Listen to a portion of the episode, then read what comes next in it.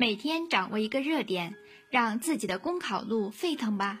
大家好，我是小斌，今天给大家分享的背诵热点是儿童婴视保健品禁区。近年来，为了给孩子在身高、智力、健康等方面提供助力，不少爱子心切的家长将各种儿童保健品送进孩子口中。然而，一些不法企业、商家也抓住了家长这种心理。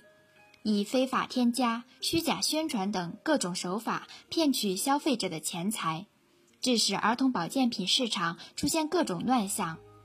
更严重的是，少量儿童身体处在发育期，过量摄入一些物质会增加身体的负担，如过量补钙会影响铁锌吸收，增加肾脏排泄负担，出现高钙尿症等。还有一些保健品含有激素类物质。进补可能出现性早熟等问题。儿童保健品乱象丛生，与家长消费者的非理性和商家非法利益驱动有关，但更深层次则是国家层面对儿童特殊群体食药安全缺乏系统精准的管理定位，在食药领域将儿童等同于成年群体对待。其实，正常发育、合理进食的孩子并不需要保健品。为此，要让儿童成为保健品的禁区。一方面，要禁止生产、营销任何形式的儿童保健品，禁止所有儿童食品以任何形式宣称保健功能。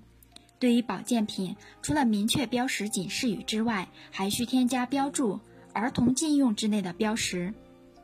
另一方面，针对儿童身体发育中可能出现的特异，将儿童特殊情况下所需的营养物质摄入纳入儿童药物、特医食品的领域内来严格审批与管理，在安全可控的体系内供需对接。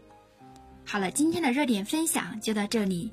想要获得文字版资料，可以关注公众号“公考提分营”。感谢您的收听，我们明天再见吧。